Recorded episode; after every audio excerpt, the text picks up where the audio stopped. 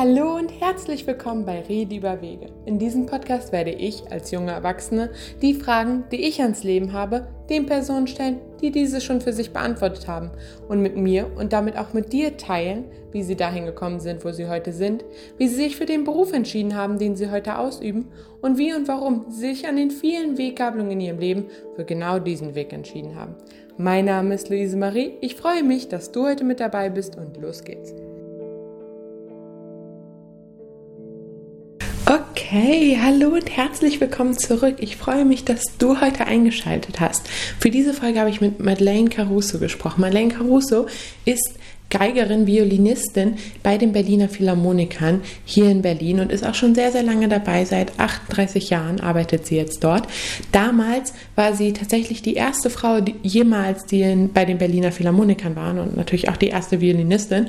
Und ja, in dieser Folge haben wir natürlich darüber gesprochen, was es das für sie bedeutet hat und ob das für sie einen Unterschied gemacht hat und ja, ob es schwer war oder inwiefern es schwer war, sich da auch durchzusetzen und sich jetzt auch diese ja, fast 40 Berufsjahre durchzusetzen. Dann reden wir allgemein über den Beruf der Violinistin oder über Berufe in der Musik und was die Herausforderungen sein können, aber was auch die schönen Seiten daran sind und wir reden einfach über die Erfahrung, die sie dann in dieser Zeit gesammelt hat. Die Folge war ganz, ganz inspirierend für mich. Dieses Gespräch war sehr, sehr inspirierend für mich und ähm, hat mir sehr, sehr viel gegeben. Und ich hoffe, dass es dir auch was gibt und dass du was draus mitnehmen kannst. Und ja, los geht's. Und zwar können Sie vielleicht mir ein bisschen erzählen, wie ich mir einen Tag bei Ihnen vorstellen kann, so im Orchesterleben, sag ich mal. Sehr gerne.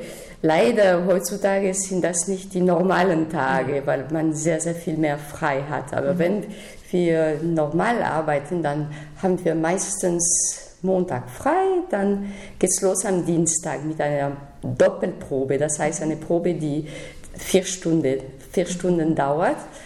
Und da, äh, naja, da fahre ich in die Philharmonie, dann kommt der Dirigent, je nachdem, ein Gastdirigent oder unser Chef Dirigent, Herr Petrenko. Und dann wird geprobt.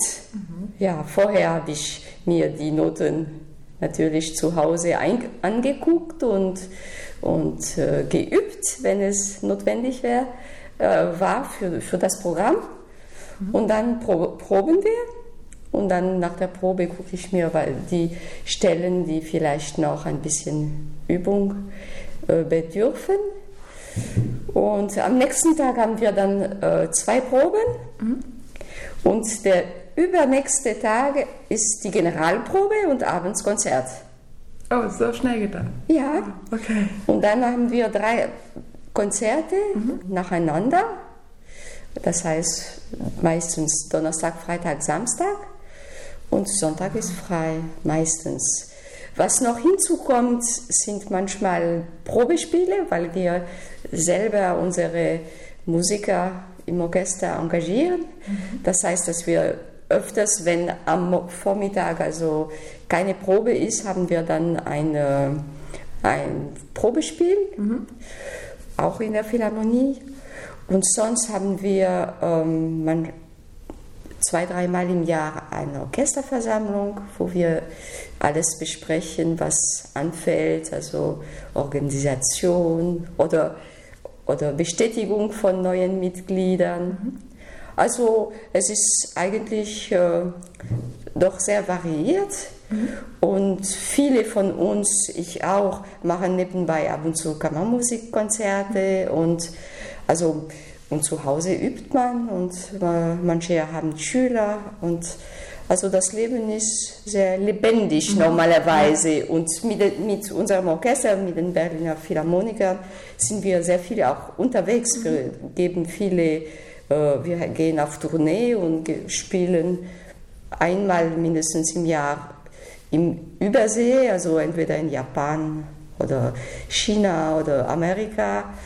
Und sonst haben wir Konzerte in Europa. Dann gibt es immer einmal im Jahr ein Osterfestival, äh, jetzt seit mehreren Jahren in Baden-Baden. Mhm. Und da sind wir für drei Wochen und spielen äh, Oper. Und und Konzerte und also es ist sehr variiert und mhm. das finde ich sehr schön. Okay. Was macht Ihnen am meisten Spaß? Ah ja, die Konzerte. Mhm. Aber auch äh, die verschiedenen Interpretationen von, von einem Werk durch verschiedene Dirigenten ist auch total interessant. Gerade wenn man jetzt so wie ich 38 Jahre dabei ist, dann das ist immer, man, man lernt immer irgendwas Neues in einem Stück. Mhm. Oder einen anderen Winkel oder sei, also es ist doch sehr interessant. Mhm. Ja, glaube ich. Haben Sie da zum Beispiel übersehende ähm, Erinnerung, die Ihnen sofort einfällt, was besonders schön war? Also das für mich ein eindrucksvollste Konzert, aber da natürlich war ich ganz frisch im Orchester. Mhm. Das war ein Konzert in New York im Carnegie Hall mit Karajan. Mhm. Und da haben wir die neunte Mal gespielt. Mhm. Und ich war nach diesem Konzert wirklich unglaublich gerührt und äh, das ist mir, das wird mir ewig in Erinnerung bleiben. Aber es gab auch ganz andere aus verschiedenen Gründen wichtigen Konzerte. Zum Beispiel das erste Mal, wo wir in Israel gespielt haben mit mhm. Daniel Barenboim. Das Orchester war seit dem Krieg nicht mehr in Israel mhm. und es war, wir viele hatten Tränen in den Augen. Das war ein unglaublicher Moment. Ja, glaube ich. Ja, also es gibt viele von solchen Momenten. Auch das äh, Konzert nach dem Fall der Mauer, mhm. mit, auch mit Barenbäumen. Und wo, nur, äh, wo die ganze Philharmonie nur für Leute aus dem Osten, die, die brauchten nur ihren Ausweis zu zeigen, um da reinzukommen. Und das war, die Philharmonie war wirklich mehr als voll. Also die, die Sicherheitsleute haben ein Auge zugedrückt und es war auch einfach unglaublich. Mhm.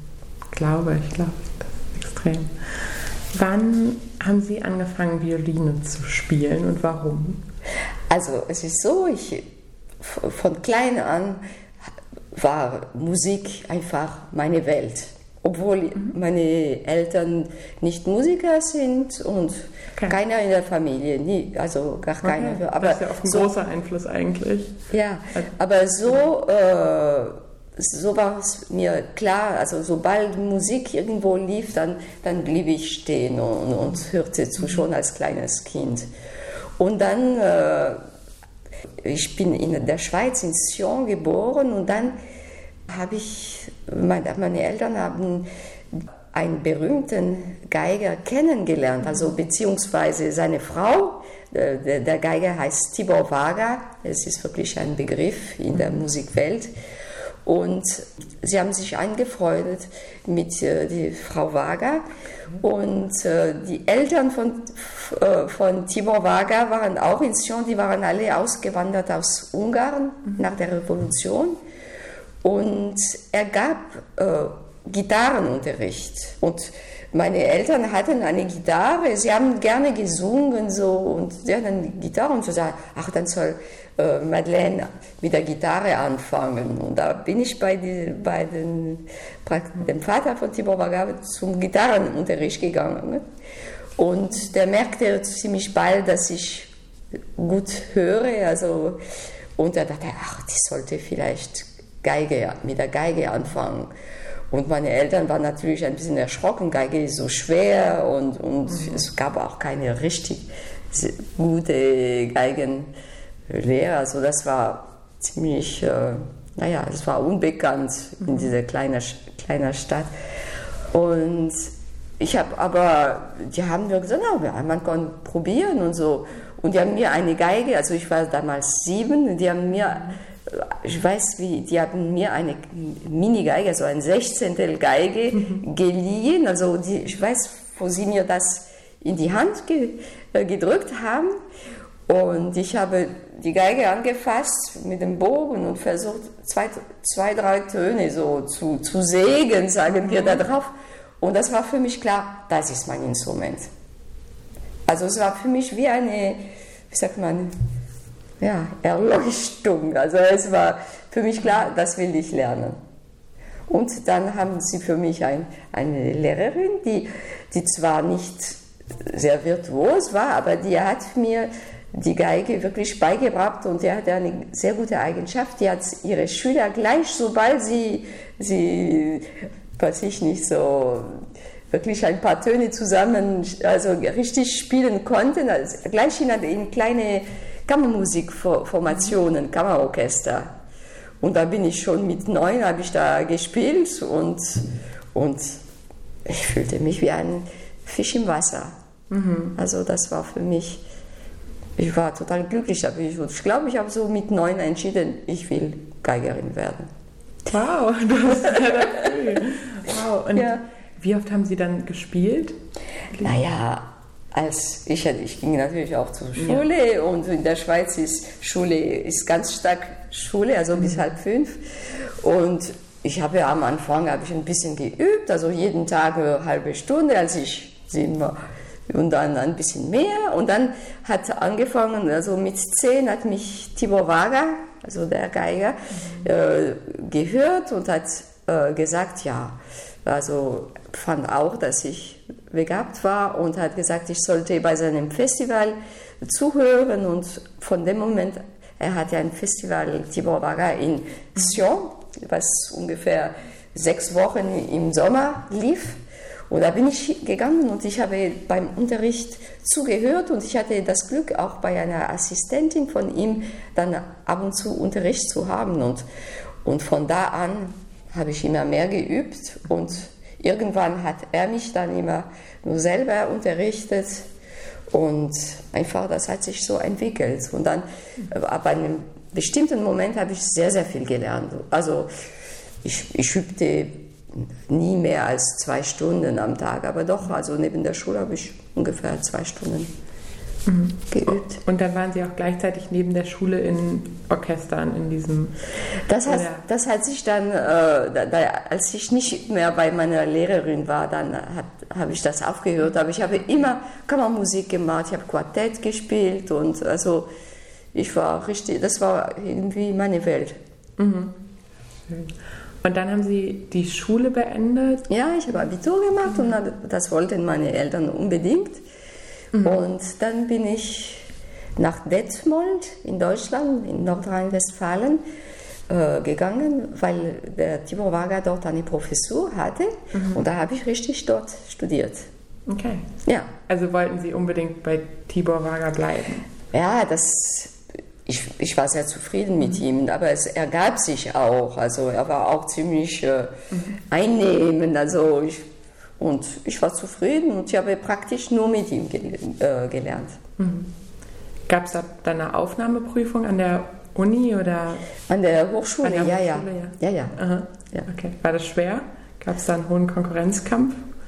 Ja, ich kann es nicht beurteilen, aber es, ich glaube, ich habe da gut genug gespielt. Ich glaube, das war da. Also ich war schon. Ja ich habe mhm. wirklich viel, viel gelernt. Ich bin mhm. schon als Jungstudent dort angemeldet gewesen, mhm. mit, äh, ich glaube, mit, mit 16 oder 17. Und okay.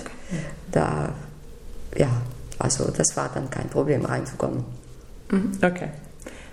Wie kann ich mir dann das Studium vorstellen? Also haben Sie noch ein zweites Instrument gelernt? War da noch Gesang Ja, aber ich war kein Musterstudent. also man musste ne, ne, Klavier spielen mhm. nebenbei.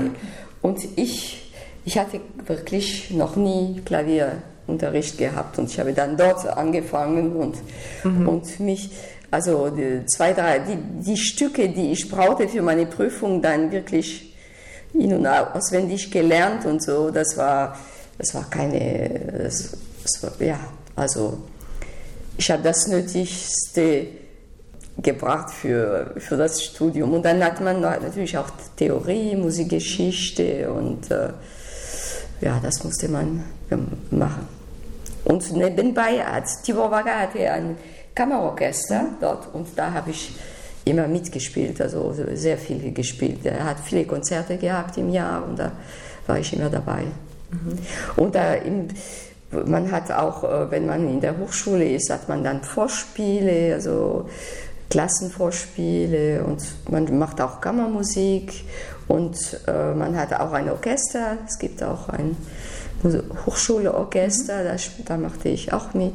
Also das ist eigentlich ein sehr gutes Studium. Mhm. Kann ich weiterempfehlen.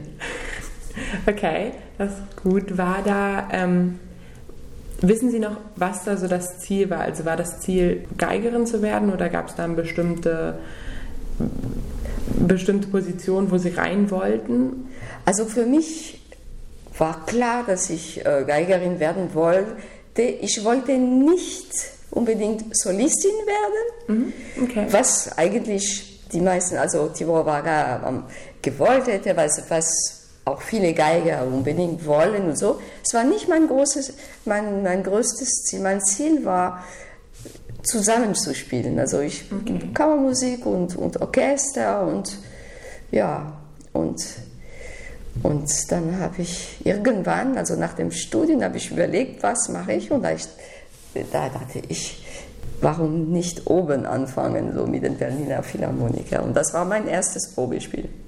Bei den Berliner Philharmoniker? Ja. Das ist ja ein hochgestecktes Ziel. Ja, dachte, man kann das, ja. immer, das, das Ziel kann man dann, man, man, kann sehen, wo man steht und man mhm. kann auch immer dann anderswo auch versuchen. Nee, was, was das betrifft, das war eine interessante Sache, da habe ich auch schon ein paar Mal erzählt, aber mhm. als ich, ich habe meine Bewerbung an zwei Orchester geschickt. Mhm. Das erste die Berliner Philharmoniker und das auch dann, äh, beim Zürcher äh, Kammerorchester, die suchten einen Konzertmeister. Und die, die, ich habe praktisch gleichzeitig die Antworten gekriegt, die Einladung zum, äh, nach Berlin und die Absage von Zürich, weil sie an diesen Stellen keine Frau haben wollten. Ohne andere Begründung. Die Erfahrung hätte ihnen gezeigt, dass es besser ist, einen Mann an der Position zu haben. Ja, kann man sich heutzutage nicht mehr vorstellen. Das wäre, da könnte man juristisch dagegen klagen wahrscheinlich. Aber gut, also ich bin nach Berlin dann. Mhm. Da sind Sie dann auch als erste Frau reingegangen. Genau. Ja. Wie war das? Naja, das war total interessant. Mhm. Auch unter die äh, verschiedenen Aspekten es war zum Beispiel, also für mich war total interessant, das ganze Repertoire erstmal kennenzulernen, mhm. weil ich hatte wirklich sehr viel Ahnung mit, von Kammermusik, von Kammerorchester und so, aber vom Sinfonierepertoire hatte ich keine Ahnung. Das heißt, ich musste mir auch wahnsinnig schnell sehr, sehr viel Repertoire eineignen, das heißt sehr, sehr, sehr viel Vorbereitung üben und so, weil damals die Konzerte nur zweimal gespielt wurden und es war anders als jetzt, einfach zwei Tage Probe, also nee, ein Tag Probe und am nächsten Tag die Generalprobe und dann zwei Konzerte. Also das heißt, man, wow. man hat viel, viel mehr Repertoire gespielt. Mhm. Ja, es war wirklich ganz anders als jetzt. Mhm. Ja. Also jetzt haben Sie länger Zeit. Äh. Jetzt haben wir eine Doppelprobe, mhm. dann zwei Proben und Generalprobe und wir spielen dreimal das, äh, mhm.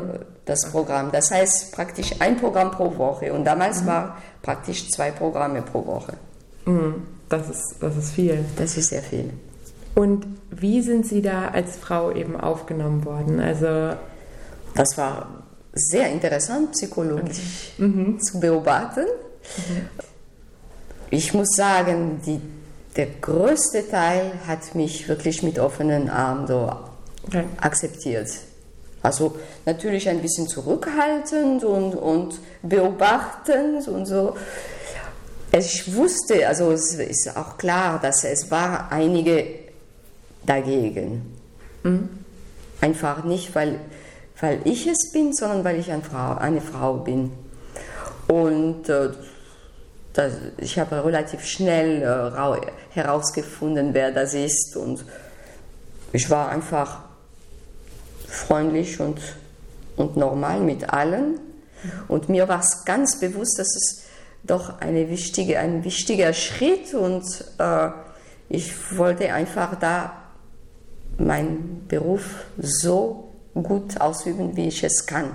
Und wollte gar nicht die, die, äh, das Frausein im Vordergrund mhm. stellen, sondern ich, und was ich auch wollte und was ich denke, ich auch dann gemacht habe, ich wollte sein, so wie ich bin.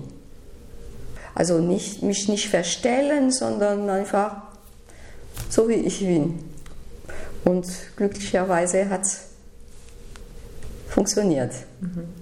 Ja. Aber hatten Sie das Gefühl, dass Sie, ähm, weil Sie eine Frau waren, nochmal ein Stück besser sein mussten oder ein Stück härter arbeiten mussten oder ein Stück mehr investieren mussten?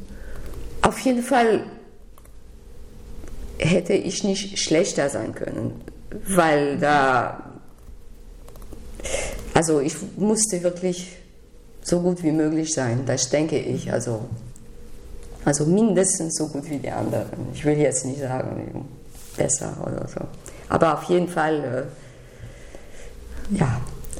Und wie haben Sie sich damals auf die Aufnahmeprüfung vorbereitet? Also ich war, ich hatte nach dem Studium mir ein Jahr freigenommen zu überlegen, was mhm. ich machen wollte. Und meine Eltern haben mich finanziell unterstützt okay. und ich bin von Detmold nach Paris gezogen, weil ich gerne wieder mein Französisch sprechen wollte. Und da habe ich äh, praktisch, naja, nicht ganz ein Jahr, weil vor dem Sommer bin ich dann zurückgekommen, aber ich habe fast ein Jahr gelebt und geübt. Und ich hatte noch ein paar solistische Konzerte zu spielen, dafür musste ich mich vorbereiten. Und dann irgendwann, als ich die Einladung kriegte, dann da, man muss natürlich äh, ein Mozart-Konzert vorbereiten und dann noch ein Stück zur Wahl, habe ich dann diese Stücke richtig schön intensiv geübt. Mehr habe ich nicht gemacht. Okay. Und in diesem Jahr haben Sie sich dann quasi umgeschaut, was, was Sie machen können? Genau, was, was ich machen möchte. Ich, es musste ganz klar äh, in meinen Kopf auch werden.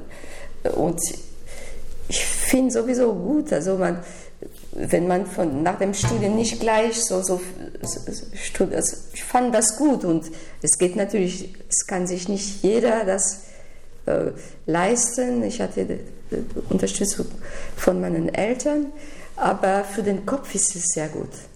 Man, man, man, man geht nicht von Student zu, zu Beruf, sondern man, man kann ein bisschen nachdenken, überlegen und ja. Wie hat die Zeit sich so angefühlt? Also waren Sie verunsichert, was die Zukunft bringt oder? Nein, ich war irgendwie es ist schwer zu sagen. Ich hatte auch in Paris gute Freunde, die ich jede Woche gesehen habe und ich habe für mich geübt. Es war, es war einfach viel gelesen und Konzerte gehört und es war einfach eine Zeit des Nachdenkens, Nachdenkens und ja, ich weiß nicht, ich habe Ängste hatte ich nicht, weil ich noch nicht angefangen hatte zu suchen. Und dann, wie kamen Sie dann auf ähm, das Zürcher Kammerorchester und die Berliner Philharmoniker? Berliner Philharmoniker, weil mit Karajan damals, das war für mich irgendwie ein, ein, ein Traum. Ja. Bei Zürcher Kammerorchester, ich hatte bei dem Kammerorchester von Tibor Varga viel als Konzertmeister auch gespielt. Und mhm. der große Vorteil vom, vom Kammerorchester, die hatten eine Guarnerie del Gesù, was ein fantastisches Instrument ist, mhm. äh, zur Verfügung für den, für den ersten Konzertmeister. Mhm. Und ich hatte damals noch keine richtig gute Geige und ich dachte, ach, wenn ich diese Geige spielen kann und so.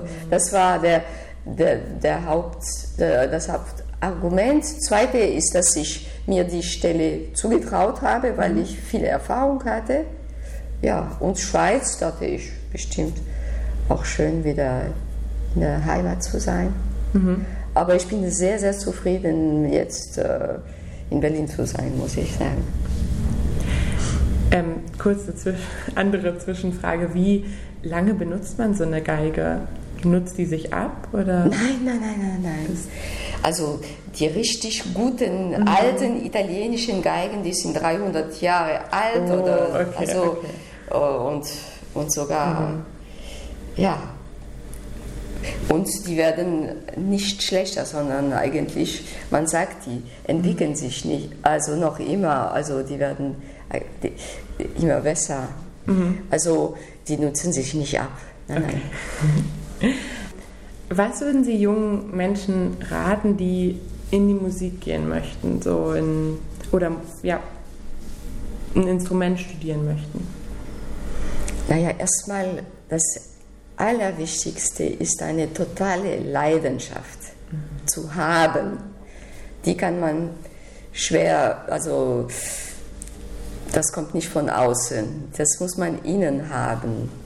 Und wenn man diese Leidenschaft ist, dann ganz wichtig ist auch von, von Anfang an versuchen, einen guten Lehrer zu haben, weil zum Beispiel Geige ist so schwierig technisch, also es, man kann so viel falsch machen, dass es total wichtig ist, ein, wenn man diese Leidenschaft, dass man auch gleichzeitig das richtige, also das richtige Spielen lernt. Und dann natürlich muss man Ausdauer haben und Disziplin. Das ist, ohne geht es nicht. Mhm. Aber Wichtigste ist wirklich also diese Unbedingtheit. Sonst, sonst würde ich keinem äh, raten, Musiker zu werden heutzutage. Es wird nicht einfacher und jetzt in Zeit von Corona, da sieht man so, wie viel Problem das gerade für Musiker, die nicht an eine feste an einem festen Orchester so gebunden sind, die kämpfen um, ihre Existenz. Also da muss sehr, sehr viel, äh, also es ist ab und zu auch ein bisschen ein Leidensweg. Also man muss bereit sein, da wirklich viel, viel Zeit zu opfern. Hätten Sie sich auch was anderes vorstellen können, irgendwo auf diesem Weg? Ein anderer Beruf? Ja. Ja, also was mich auch sehr interessiert, ist Medizin. Mhm. Aber dafür wäre ich leider nicht geeignet, weil ich, ich kann Menschenleiden nicht sehen. Ja, okay. Also das wäre, mhm. ich bin da jetzt ein bisschen so, zu ja. empfindlich. Und was mich interessierte auch, das sind die Altsprachen, also mhm. Etymologie und so. Das, das fand ich auch total interessant. Also, aber es war bei mir so klar, dass, dass es einfach nur so Gedanken waren. Aber es war mit der Musik für mich so klar. Dass mhm. Okay. Würden Sie sagen, auf dem Weg, Sie haben dann Ihr Hobby zum Beruf gemacht? Ja. Ja? Auf jeden Fall. Okay. Mhm. Nochmal zurück zu Tibor Wager. Er war wahrscheinlich super ein, ein super großer Einfluss für ihren, ihren gesamten Weg und ihre gesamte Laufbahn. Ähm, wie ja, wie, wie, wie war dieser Einfluss? Was wäre ohne ihn anders gewesen? Also ich bin ziemlich sicher, dass ohne ihn hätte ich schwer Berufsgeigerin werden können, weil das erfordert schon sehr, sehr viel Technik und die kann man einfach eigentlich nur bei einem sehr guten mhm. Lehrer äh, ergattern. Er war ja, das war, wie gesagt, also es spielte auch Glück eine riesige Rolle in meinem Leben. Mhm. Das war ein riesiges Glück, auch dass ich dann durch ihn, jeden Sommer war ich praktisch sechs Wochen mit Musik umgeben und, und mhm. konnte, die, konnte die verschiedenen Niveaus hören und, und die verschiedenen Ensemble. Und die, ich war vor allem Zuhörer am Anfang, aber ähm, da, ohne das bin ich gar nicht sicher, dass ich Geigerin hätte werden können. Also der war für mich ein Riesenglück. Also spielen Glück und Zufälle eine große Rolle. Auf jeden Fall. Ja.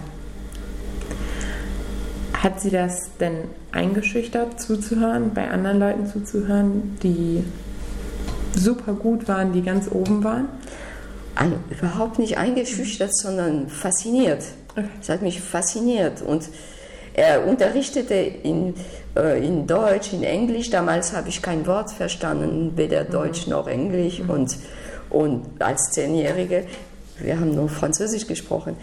Und ähm, ich konnte trotzdem, er hat sehr viel auch mit Mini, also er hat vorgespielt und den Unterschied, ich konnte den, den Unterschied also so mit den Ohren wahrnehmen und so und körperlich auch hat er sehr gut vorgezeigt. Also es, es war schon sehr, sehr lehrreich.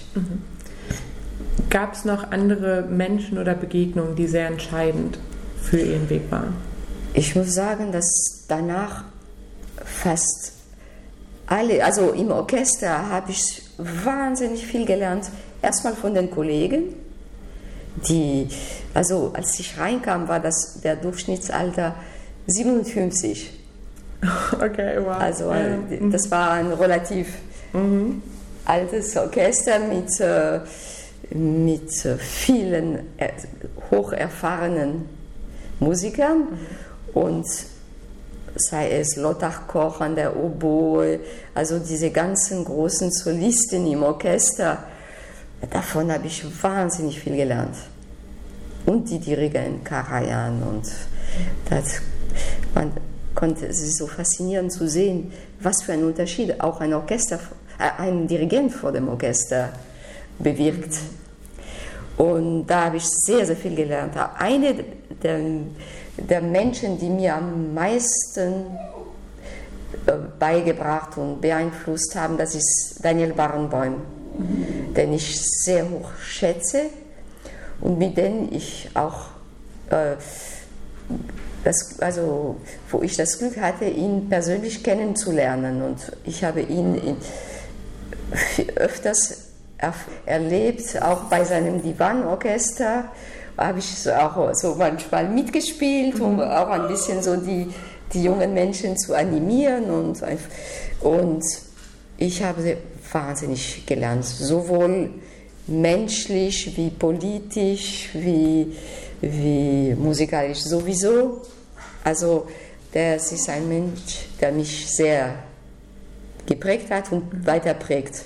Ja, glaube ich. Also waren Sie, als Sie ins Orchester kamen, nicht nur die erste Frau, sondern auch noch super jung im Gegensatz zu. Naja, super jung, ich war 26. Das ist. Oder? Ja, also doch, doch. Fürs, fürs Orchester ist Ja. das doch echt Ja, früh ist, ist, ist normal, relativ normal. Also es, Ah, okay. Wie, Ja. wie alt? Ja, weil man studiert meistens, äh, ja, man ist sogar in Deutschland, bei uns, wir haben ein Abi gemacht mit 19 damals.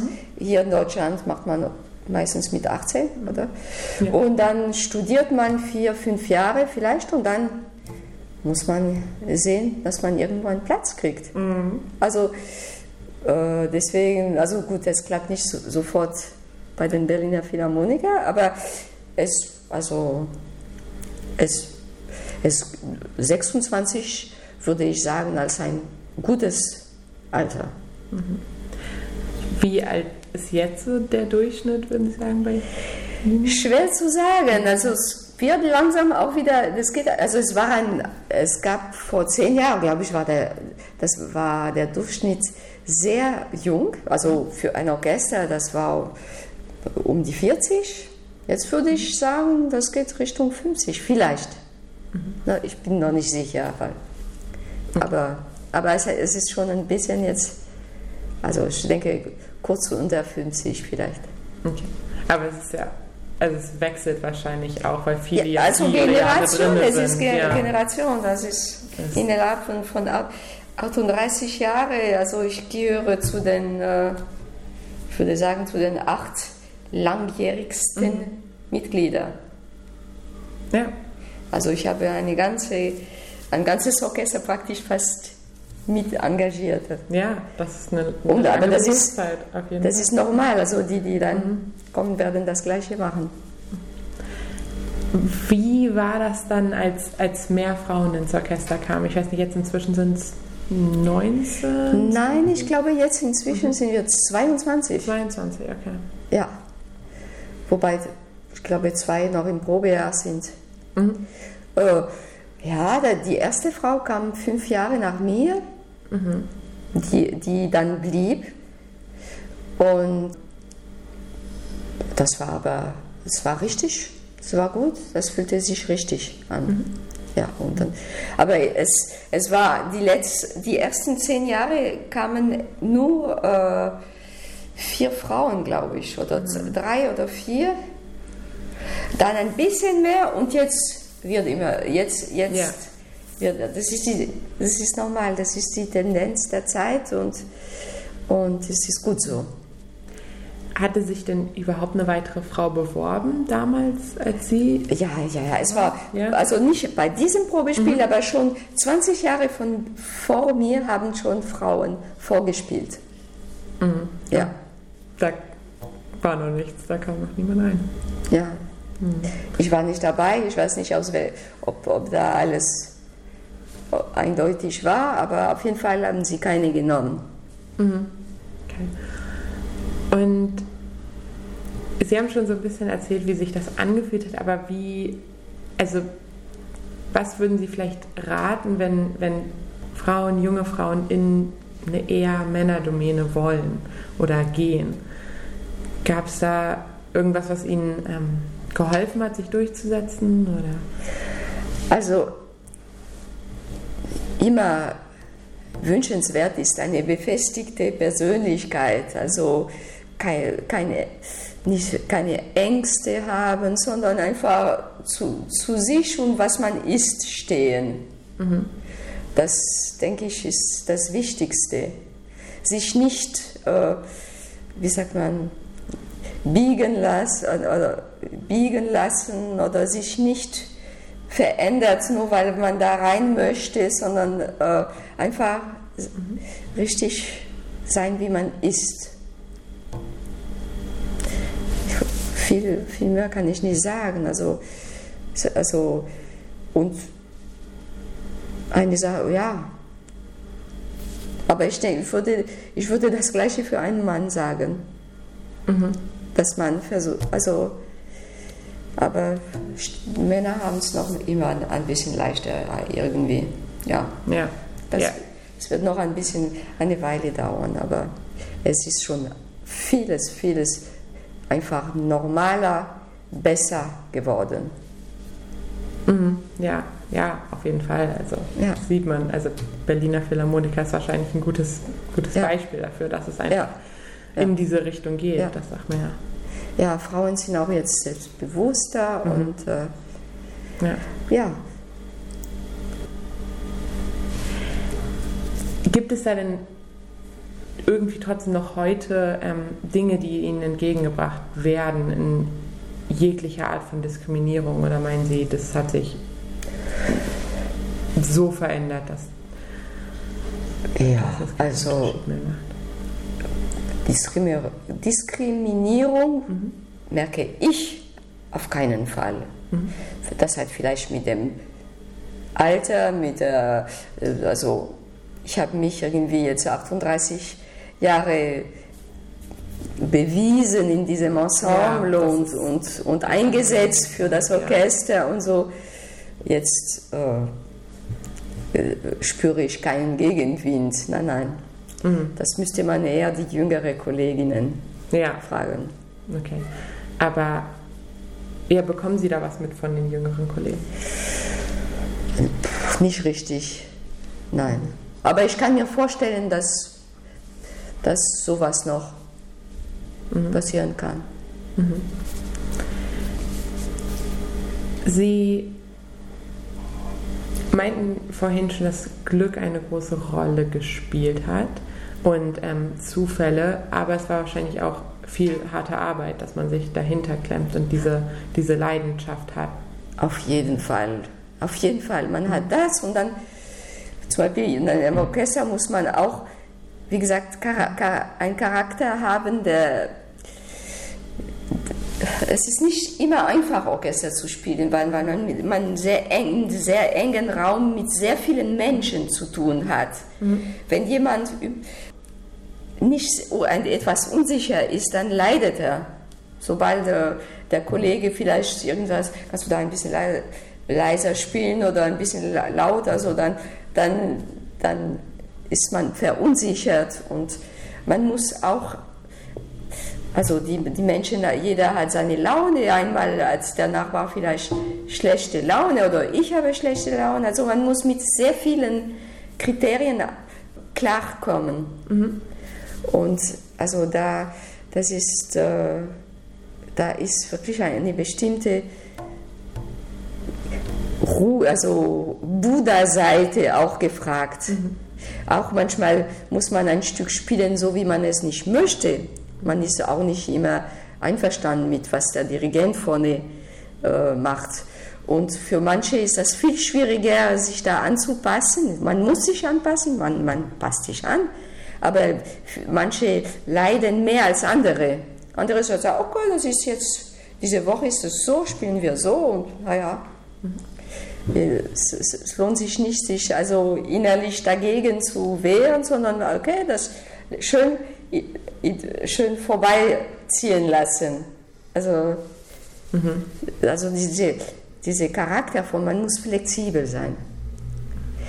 Gleichzeitig flexibel und trotzdem äh, befest, äh, befestigt. Wie haben Sie sich da gefestigt in sich, in sich selber oder auch das Selbstbewusstsein gehabt, sich dann eben auch auf die sag mal, höher gegriffenen Stellen zu bewerben und sich zu beweisen? Und wie hat sich das vielleicht auch verändert im Laufe der Jahre?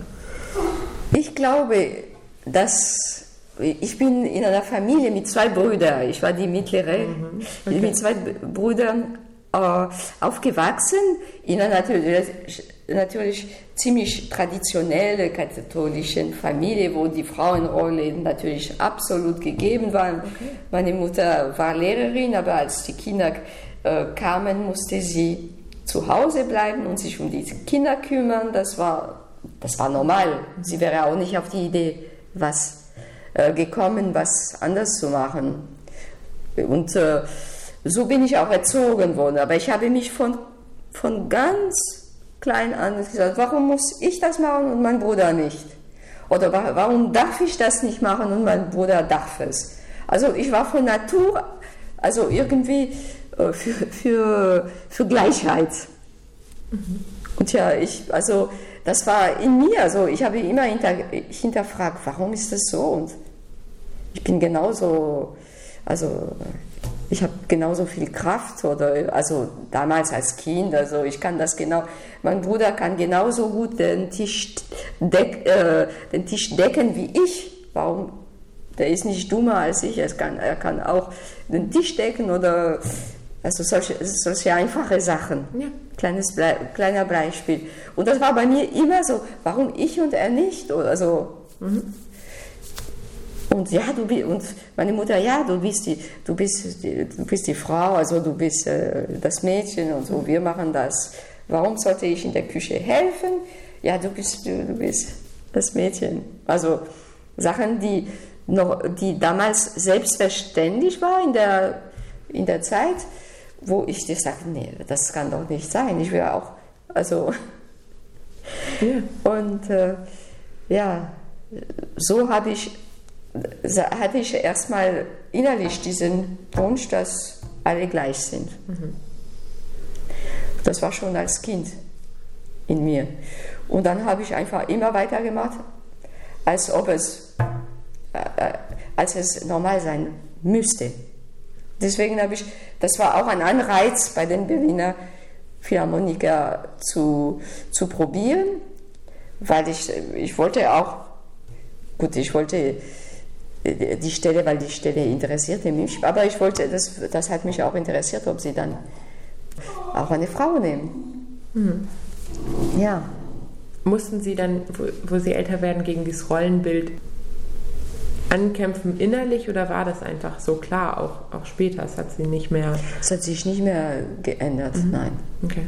Und, und, als ich meine Tochter bekam, äh, fragen, hatte ja. ich, ich, hatte das Glück, ein sehr äh, offener Mann so, mhm. zu haben, der auch, äh, der auch für, für, für ihn war auch selbstverständlich, sich auch um, um die Tochter zu kümmern. Wenn wir auf Tournee waren, hat er sehr oft auch selber dann in der Zeit sich freigenommen und ist mit der Kleinen dann irgendwo, wo es schön ist, hat er eine Reise gemacht, mhm. so dass die Zeit für sie auch schneller vorbeigeht. Also er hat richtig mitgemacht. Mhm. Ja. Und für sie war immer klar, ich, ich arbeite. ja, aber für beide. Er wollte beide, das ja. auch. Und weil es, es mussten immer zwei sein, ja. die das Gleiche wollen. Mhm, auf jeden Fall. Ja. Ähm, ja, auf jeden Fall. Gut. Ähm, ich habe noch eine letzte Frage. Ja. Und das ist eigentlich immer dieselbe. Ähm, und zwar, was würden Sie heute Ihrem jüngeren Ich mit auf den Weg geben? Ich sage mal so in meinem Alter 19, 20, 21 ist ja, es wirkt so, als wären Sie schon sehr, sehr gefestigt damals ähm, gewesen, aber vielleicht haben ja, Sie auch. Ich würde mir, ich hätte wahrscheinlich als junger Mensch doch noch anderswo gucken sollten, zum Beispiel bei, also nicht, nicht wegen Geigenspiel, aber um andere, äh, also ich hätte noch ein, zwei Jahre zwischendurch anderswo studieren soll, mhm. sollten, um da andere Anregungen zu kriegen. Das würde ich auf jeden Fall sagen. Mhm. Aber sonst, ja, man kann immer Sachen besser machen. Aber das, denke ich, das hätte mir gut getan. Aber es war in der damaligen Zeit nicht so möglich, weil also auch durch diese Verbindung meinen Eltern mit Wager, der hätte mir wahnsinnig übel genommen, wenn ich anderswo zum Beispiel mhm. studiert hätte. Also das war nicht menschlich nicht möglich. Mhm. Ja. Aber ja. Okay, danke schön. Bitte. Vielen Dank, dass du heute zugehört hast und dabei warst. Ich hoffe sehr, dass dir dieses Gespräch gefallen hat. Wie ich am Anfang schon gesagt habe, war es für mich auch ein ganz, ganz besonderes Gespräch und ähm, einfach nochmal ein anderes ja, Stück Geschichte, wenn man das so sagen kann. Also sie hat ja tatsächlich ähm, Geschichte damit geschrieben, mit dem, was sie gemacht hat. Einfach, dass sie die erste Frau jemals bei den Berliner Philharmonikern war. Das war einfach ein großer wichtiger historischer Schritt. Und dann hat sie ja auch noch von anderen historischen Schritten gesprochen, wie dem Konzert nach dem Mauerfall zum Beispiel, wo sie einfach ganz viel an, ja, vorderster Linie miterleben konnte, ähm, was einfach wahnsinnig beeindruckend ist. Und ja, dieses Gespräch hat mir, wie gesagt, sehr, sehr viel gegeben. Und ja, auch wenn vielleicht das jetzt, sag ich mal, nicht die meisten Leute sind, aber natürlich trotzdem sind Musiker viele und festangestellte Musiker auch und das auch nochmal was anderes, wie wir ja gerade in dieser Zeit merken. Ja, also wenn du irgendwie Feedback, Anregungen, Kritik hast, wenn dir jegliche Gedanken im Kopf herumschwören, die du gerne teilen möchtest, dann schreib mir doch gerne über Instagram. Da heiße ich Luise Marie Redet. Du kannst mir auch gerne über Facebook schreiben, Rede über Wege oder eine Mail per redeüberwege.web.de mit UE und schau auch gerne auf meinem Blog vorbei. Da kommen immer wieder Artikel zu den einzelnen Personen und zu anderen Themen, die mich und dich vielleicht auch bewegen. Und ja, dann freue ich mich, wenn du diesen Podcast vielleicht abonnierst, um keine weitere Folge zu verpassen. Und ich hoffe darauf, dass wir uns beim nächsten Mal wieder hören und bis dahin.